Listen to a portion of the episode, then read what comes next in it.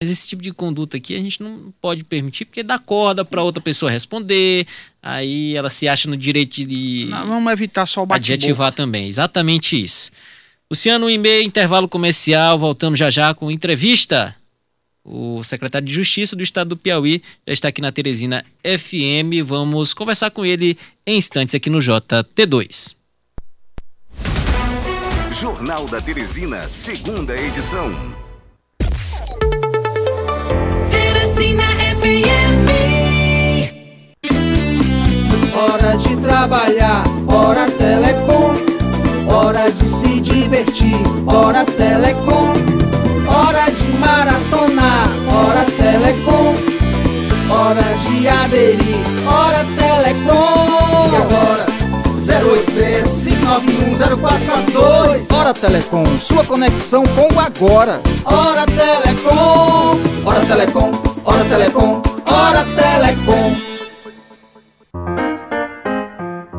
Que tal reunir amigos e família em um ambiente confortável com o melhor da gastronomia em Teresina? Venha conhecer o Tio Armênio, aberto diariamente para almoço e jantar, com menu especial, além de happy hour todos os dias da semana. Aos sábados, a melhor feijoada do Nordeste. Tio Armênio, Shopping Rio Poti, piso L1, espaço gourmet, amplo estacionamento coberto. Se você pensou em peças pro seu carro, pro caminhão, pra van e picape também. Com qualidade garantia, o melhor preço todo dia. Vem pra Rev que a sua peça a gente tem. Pediu, chegou aquela peça que faltava. Pediu, chegou aquele óleo que acabou. Pediu, chegou da pastilha que freava até a correia que quebrou. Se é peça automotiva, na Rev pediu, chegou.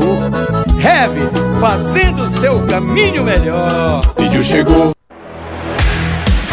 Se você está procurando o carro perfeito para sua vida e não quer pagar rios de dinheiro por isso, se liga na dica. A Franco Veículos trabalha com veículos de procedência e várias opções de financiamento, com parcelas que cabem no seu bolso. Rua Miguel Arco Verde 240, Noivos, Teresina, Piauí. Faça uma visita e conheça. WhatsApp 86 9998 9144. Franco Veículos é sinônimo de confiança na hora de comprar o seu seminovo.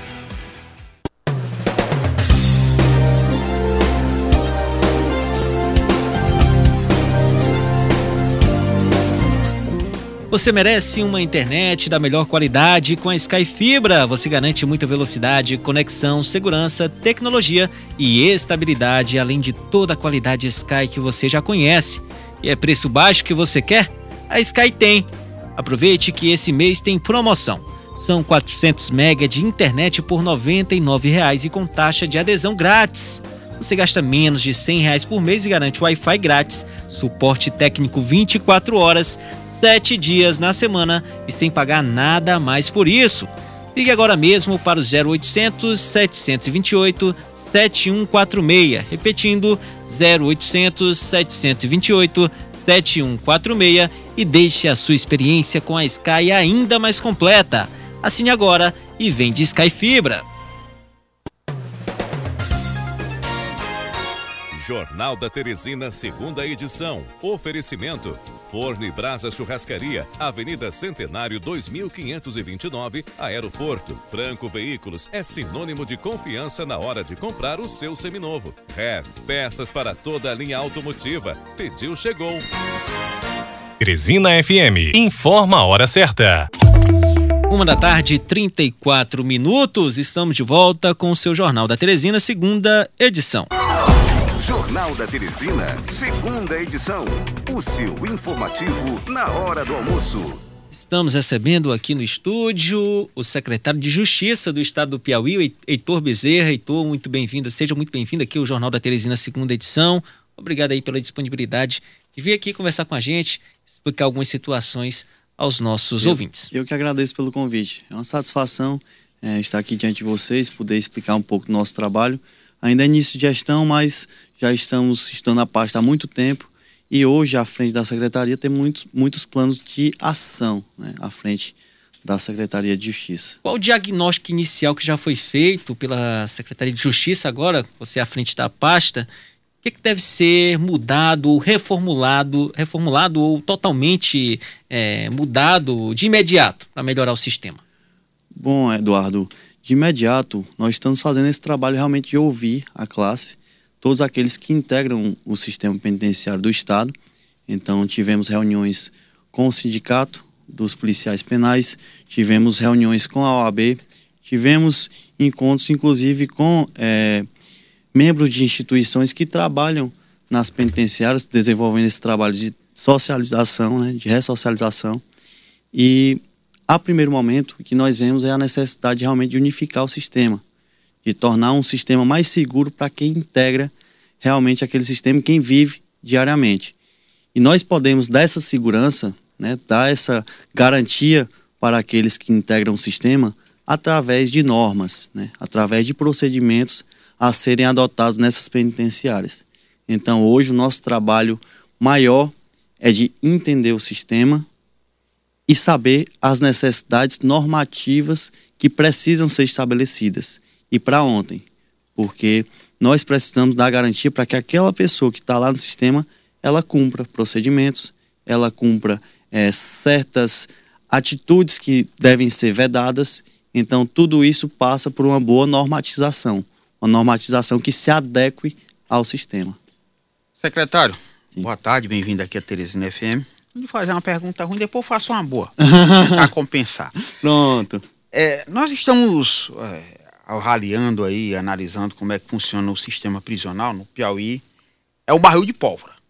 Todas as penitenciárias estão superlotadas. É claro que quem está preso quer fugir. Ultimamente nós tivemos conhecimento de pelo menos três, duas fugas e uma tentativa. E ainda tem aquele pessoal que tem a saidinha, né? Sai no Natal, sai no dia das crianças, sai no dia dos pais. O pessoal vai para casa, né? Fica quietinho e tem uns que voltam, outros que não.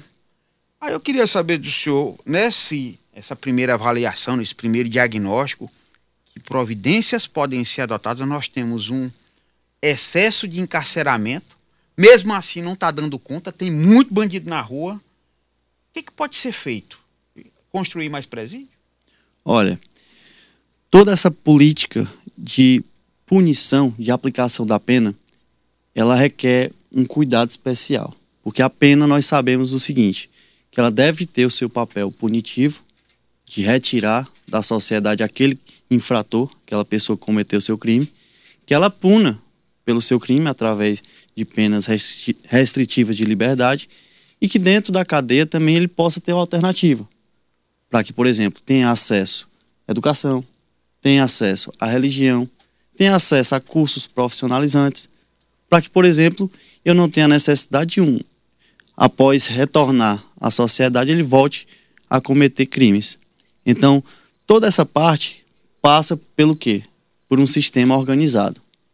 E um sistema organizado ele, nós temos quando nós instituímos realmente políticas públicas de interesse, tanto para que para que a gente tenha presídios que possam comportar a população carcerária, policiais que estejam ali capacitados para enfrentarem as peculiaridades de cada sistema. Então, nós da gestão, nós estamos trabalhando com isso, com essa parte de normatizar, com essa parte da capacitação técnica para os policiais Tivemos reuniões, inclusive, com a CADEPEN, para que hajam cursos para capacitação dos policiais, porque isso é necessário. É necessário que a gente dê o suporte para que esse policial penal que esteja lá na penitenciária possa agir. Então, tudo isso passa por essa estruturação. Nós, hoje, à frente da pasta, nós estamos estudando as demandas que eles precisam para que eles possam, a gente possa dar uma folga a esse sistema. Hoje... Além disso, é, complemento, Além disso, essa questão da população carcerária, né? É algo que, infelizmente, o Brasil enfrenta. Não é uma realidade exclusiva do Piauí, né? Temos estados vizinhos aí que também encontram com a, com a população carcerária em excesso. E aqui no Piauí, por exemplo, nós temos obras que nós, da gestão, né, queremos realmente acelerar o andamento. Por exemplo, temos o presídio lá de Buriti dos Lopes, que está sendo construído, que vai poder é, comportar uma maior capacidade de dar folga para outros penitenciários que hoje enfrentam esse problema da superlotação. Secretário, Hoje- eu vou gastar aqui a parte da, da, da pergunta boa. né? Deixa eu começar a falar da Deixa- ressocialização. Era justamente isso que eu ia tocar. Nesse ponto, vamos ver se é a mesma pergunta, Luciano. Não, porque eu, eu- queria saber se hoje é mais difícil ressocializar com a situação em que vivemos no Piauí. Hoje, quando você entra no presídio, as informações que nós temos é de que a pessoa que entra ela tem que escolher um lado de uma dessas facções criminosas que estão assombrando É, a, nosso a estado. facção dominou o presídio, que aí o quem, tá, quem vai lá, que ingressa no sistema, ele vai ter que fazer uma opção sob pena dele até correr risco de, de perder a vida, né? Mas, secretário, quando o senhor falou da parte da ressocialização, aí entra a educação, que é o curso profissionalizante, que você vai tentar dar um rumo e ocupar aquela criatura que está lá, Nossa, né? e, dev- e fazer com que ele devolva para a sociedade. Pois né? é, aí eu questionaria o senhor pela quantidade de preso que tem, que é a tal da superlotação, e pelo índice de reincidência que temos, porque o cabo vai preso, o cabo vai solto, aí ele não, não acha muito o que fazer, ele vai fazer de novo, roubar, matar, assaltar. E aí eu perguntar, o senhor acredita nessa ressocialização? O senhor acha que é ainda um formato, da forma como estamos hoje? O, o- em tese, é tudo muito bonitinho, muito ajeitadinho. Mas, na prática, de forma objetiva hoje, pelos que vivemos do sistema e pela condição que estamos hoje vivendo, o que estamos vivendo na Rússia, acredita que ainda possa é, haver esse, processo de ressocialização como a gente imaginou lá atrás? Com certeza eu acredito. Eu acredito porque, por exemplo, eu venho de instituição pública, que é a Universidade Federal do Piauí, e lá nós sabemos que cada ser humano ele realmente merece essa oportunidade. E nós, quando chegamos em cargos públicos como esse, de secretário de Justiça, nós vemos que é sim possível, né? Nesse, nesse começo de gestão, tentamos colocar no nosso setor de nossa diretoria de humanização pessoas técnicas que são da educação, que trabalham com programas para oportunizar jovens, opor- oportu- oportunizar adultos a terem realmente um destino do bem na sociedade. Então, em trabalhos, por exemplo, lhe convido a, a visitar, por exemplo, a, ca- a antiga casa de custódia. Lá, por exemplo, o preso que entra lá, o detento que entra lá, ele tem sim a oportunidade de ir por outro caminho que não seja facção A, facção B. Lá nós temos um lindo trabalho desenvolvido em relação à religião. Inclusive, boa parte dos pavilhões lá já são pavilhões religiosos. Ou seja, mostra que de fato, se você der alternativa, se você der condições para aquela pessoa, para que ela tome um destino que vai ser bom para ela, vai dar segurança para ela e vai dar garantia para a família dela, ele sim vai optar por aquilo. E a gente tem esse trabalho no- na casa de custódia, na antiga casa de custódia, que mostra muito isso, essa parte de recuperar pessoas. É, em relação aos presídios do nosso estado, nós é, recentemente entrevistamos o Vilobato Carvalho, ele que é um policial penal, ele faz parte da Presidente do Simpol presidente do. Simpol Sim. exatamente. Ele deu uma declaração aqui, diz que há até revezamento de presos para dormirem. Enquanto uns dormem, outros ficam em pé e depois eh, começam a se revezar. Você justo tem algum trabalho de reestruturação de alguns presídios aqui do nosso estado e até de construção também para desafogar esse sistema? Bom, Eduardo, como eu disse, esse primeiro momento que nós temos que fazer é saber a situação que está hoje e melhorar. Então, por exemplo, a ordem que tem para o nosso setor de engenharia, para o nosso setor de humanização, é que visitem todas as penitenciárias do nosso estado. A gente tem que ter controle de todas. E se estiver ocorrendo situações como essa, que coloque logo o projeto e como é que a gente resolve. Porque não adianta eu saber que existe, não adianta eu supor que exista eu não tomar uma providência para que seja mudado. Por exemplo, temos essa obra eh, em Buriti do- dos Lopes, que está em fase final de licitação, que assim que a empresa for habilitada para que seja construída, nós vamos cobrar. Por quê? Porque é algo que nós vemos que é urgente. Obras aí de reforma que nós temos, por exemplo, Floriana Esperantina. Tá precisando? Tá. Então que faça isso dentro do prazo. A gente sabe que todo esse processo de licitação leva um tempo, mas nós temos também que colocar pessoas em cima, para que não seja é, protelado uma coisa que é para acontecer ontem. Secretário, colocar duas situações de senso comum. Sim. Hoje, pela quantidade de bandido que a gente vê na rua, se você tivesse o Albertão para botar preso, ia ficar superlotado. E outra, situação de impunidade, a sensação de insegurança. Claro que você vai ter que trabalhar em conjunto com o Ministério Público, com a Secretaria de Segurança e também com o Judiciário. Tem que ter o tripé da polícia com a Justiça e o Ministério Público para fazer funcionar o sistema. Mas, rapaz, tem tanto benefício para preso. O preso ele tem audiência de custódia, ele tem progressão de regime, ele tem visita íntima. O que paga INSS, ele tem auxílio reclusão, a família dele tem auxílio reclusão. Ele tem lá ainda a condição. Tem muita gente que não tem na rua nem onde comer nem, e nem onde dormir. Mas lá o preso tem. Então, a população está tão revoltada, inclusive já está fazendo linchamento quando pega um bandido desse, e a gente fica desacreditado da situação do Estado para fazer esse confronto, para dar uma resposta para a população. Aí é que eu lhe questiono essa história, não só dos benefícios dos presos, que, que pode ser feito no sentido de tentar acabar ou minimizar essa, essa, esse sentimento de impunidade e de insegurança? Bom, esse é um trabalho que nós da gestão assumimos. Né? Assumimos em quê? Como você disse, a sensação de impunidade é algo que não pode acontecer. Então, após a audiência de custódia que você falou, o preso é encaminhado para uma das nossas unidades. Nessas unidades, ele passa a cumprir a pena. A pena, claro, vai ser retirá-lo da sociedade, do convívio de todos, para ser encarcerado. Mas lá dentro, como você bem falou também anteriormente, a gente não pode deixar aquela mente ociosa. Vai lá para passar férias? Não. Vai lá para o quê? Primeiro, pagar pela pena, que, pelo crime que cometeu, mas também estar lá desenvolvendo projetos que podem, inclusive, devolver para a sociedade.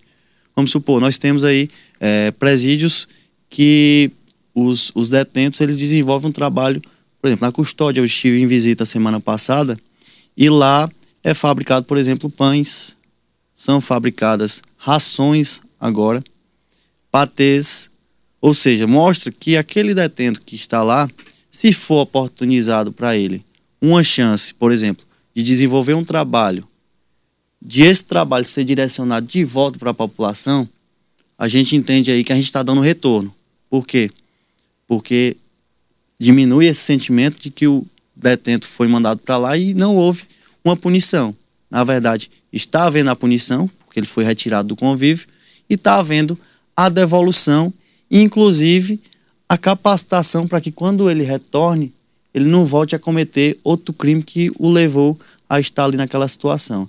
Então nós entramos com essa crença, essa crença de que o quê? Nós temos que garantir que quem seja condenado a uma pena restritiva de liberdade fique lá encarcerado, que esteja lá e esteja em segurança sobre o nosso domínio. Por exemplo, essa questão das facções.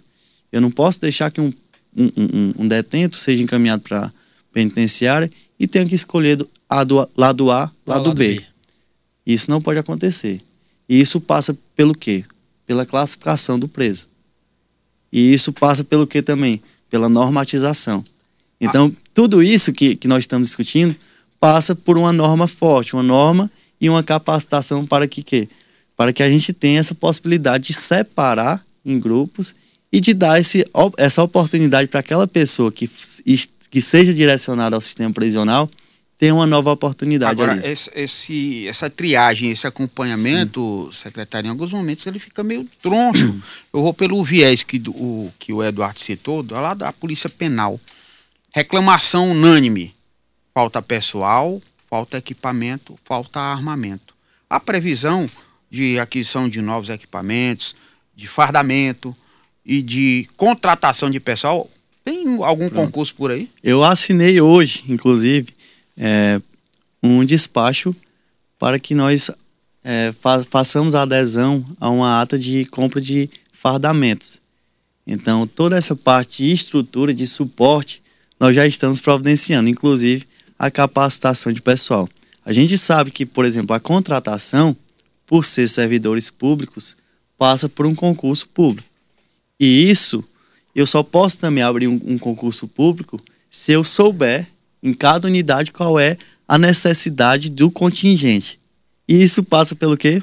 Pelas visitas, que é justamente o que nós estamos fazendo Então, essas agora. visitas, o objetivo vai ser fazer o levantamento da situação Geral. de infraestrutura, né? Isso, infraestrutura, física, é, condições de funcionamento condições e de pessoal. funcionamento, pessoal, saber quais são os projetos que têm andamento, quais são os projetos que comporta, porque a gente sabe, por exemplo, que um projeto que é desenvolvido é, num regime, numa penitenciária de regime fechado, não pode ser utilizado também numa de semi-aberto. a situação muda. Deixa eu lhe dar uma É. sugestão para ver se você consegue fazer. Tem que contar os presos, porque a última vez que eu soube de uma fuga, por exemplo, lá em Parnaíba, foram 20. A capacidade lá era de 170, tinha 530. Eu não sei como é que bota não, mas estava lá. Então, se o senhor conseguir contar também esses presos e ver como é que distribui, Pronto. pode ajudar um bocado, viu? Olha, inclusive essa situação de Parnaíba, nós temos ali o, o presídio de Buriti dos Lopes que vai ser construído justamente para dar esse suporte a essa superlotação que infelizmente nós temos em Parnaíba. É, vão ser criadas 307, se, se me falha a memória, vagas para que possa, inclusive, dar essa folga aos detentos que se encontram lá. Tem até essa informação realmente confirmada, 307 vagas. É, Voltando aqui para a parte de ressocialização, faltam nove minutos aqui para estourar nosso tempo. Em relação à penitenciária feminina, tem algum é, serviço diferenciado das outras penitenciárias? Porque é um presídio exclusivo para mulheres, tem uma atenção maior com saúde. é, muitas delas, inclusive, Luciano, voltam a estudar, fazem é, vestibular. Qual o trabalho tá- que vai ser feito, que já foi diagnosticado na penitenciária feminina? A maioria é versada em direito, né? Quando entra lá, já sabe qual foi a pena que ele foi enquadrado, às vezes reclama da- da- do processo que não é assim, é assado. É, aí isso cabe aos advogados, né? Agora, muitas vezes, é, secretário, o preso que está lá, ele vai para esse trabalho, como você está falando, da ressocialização, muito mais pela remissão da pena, né? Vai trabalhar para tentar diminuir a pena dele. Aí Independe- tem que ter o percentual de aproveitamento. Isso, mas disso, in- independente do fim com que ele entre, né? Lá no desenvolvendo o trabalho, ele conhece essa nova realidade, ele conhece que ele é capaz realmente de assumir outra função na sociedade, que não seja uma função maléfica que é o crime. Quanto à à penitenciária feminina, foi importante você falar, porque nós visitamos também na semana passada a, fem- a penitenciária feminina de Teresina. E lá nós encontramos, nós já temos lá no local cerca de 20 máquinas de costura. E tivemos a informação que as detentas que lá se encontram, as internas, elas gostam desse curso de costura.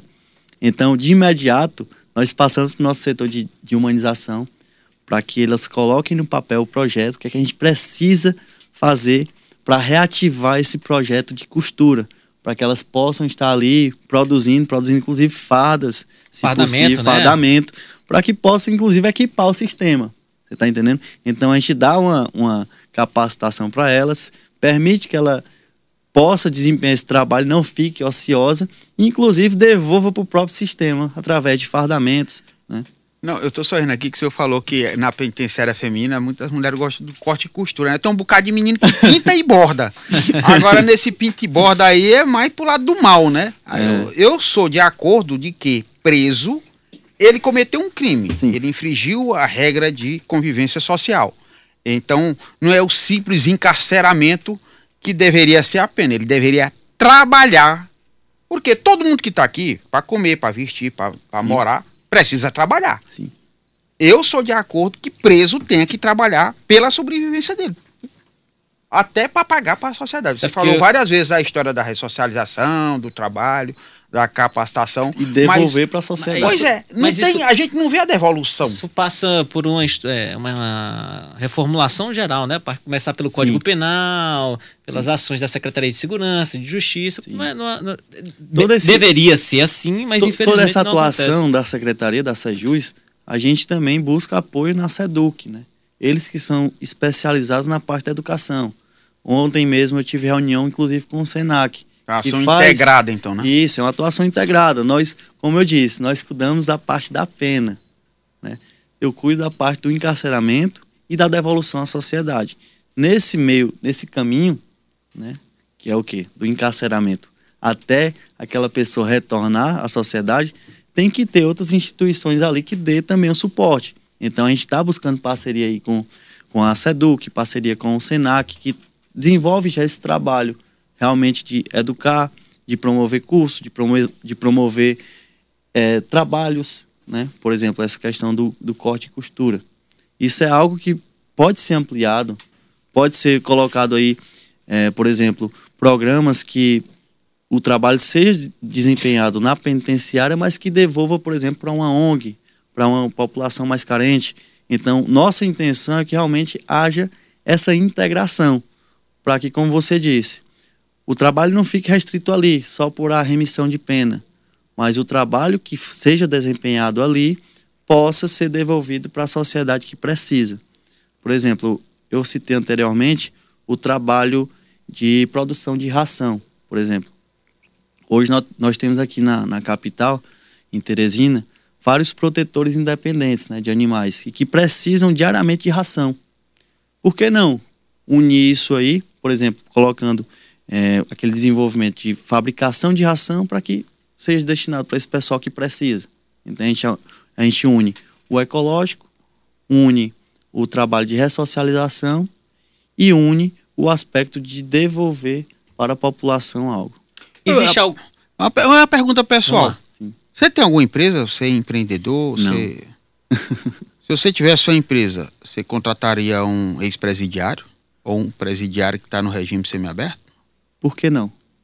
Não, eu pergunto só para ter a sua opinião, Sim. porque é o que está incutido hoje na população, é o medo. Sim.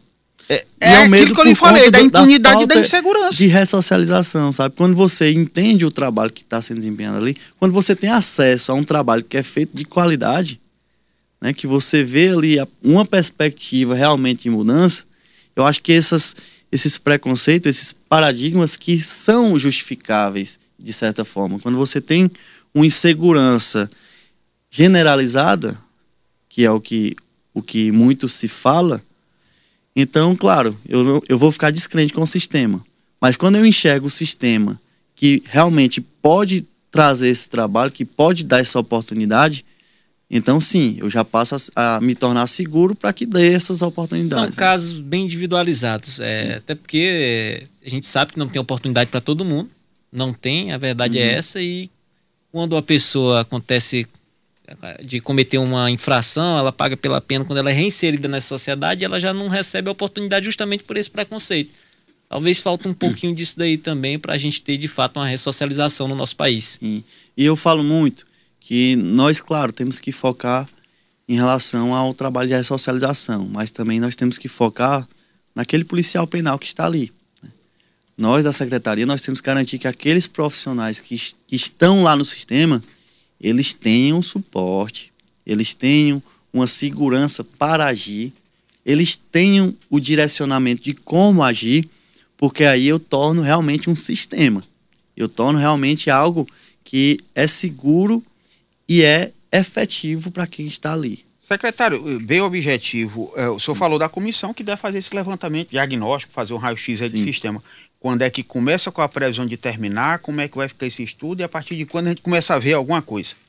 Começou desde quando a gente assumiu a gestão. Já está fazendo o levantamento, Já está então. fazendo. Já é uma estamos, comissão? já, são... Não, na verdade são diretorias. Nós temos diretorias de humanização, né, diretorias de engenharia, diretoria jurídica.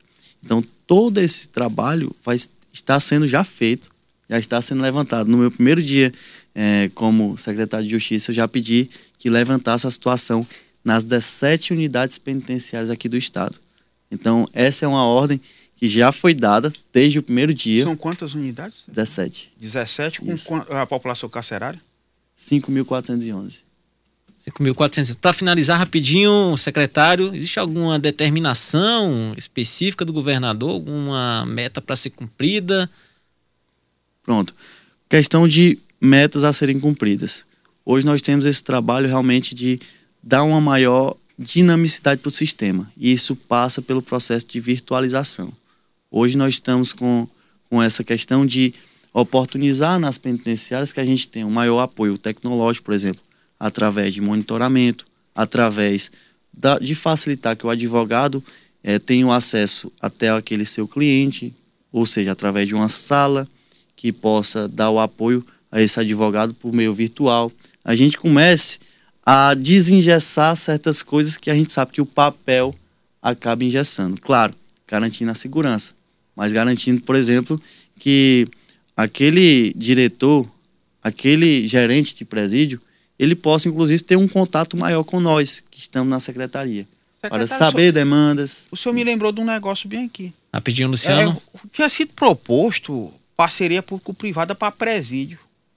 Está em andamento isso? Ainda tem estudo nesse sentido? Tem a, a previsão de, de fazerem PPP para presídio?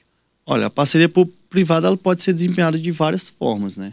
Hoje nós temos realmente esse estudo das penitenciárias, estudo dos projetos que estão em andamento. E, por exemplo, se eu tenho, vamos, vamos supor aqui, o que a gente tocou. A gente tocou em relação a corte e costura. Né? Eu tendo essa parceria público e privado, que tenha, por exemplo, uma empresa que dê o, vamos supor, suporte? que dê o suporte para aquilo, para que seja desenvolvido aquele projeto, a gente pode sim ter uma parceria público-privada de bem-vinda. Porque o que é que a gente fala? Você falou, se tivesse uma empresa, você empregaria um detento? Um ex-presidiário? Tá aqui. Se eu tenho uma empresa que já está absorvendo aquela mão de obra, então eu começo aí a entender que é possível.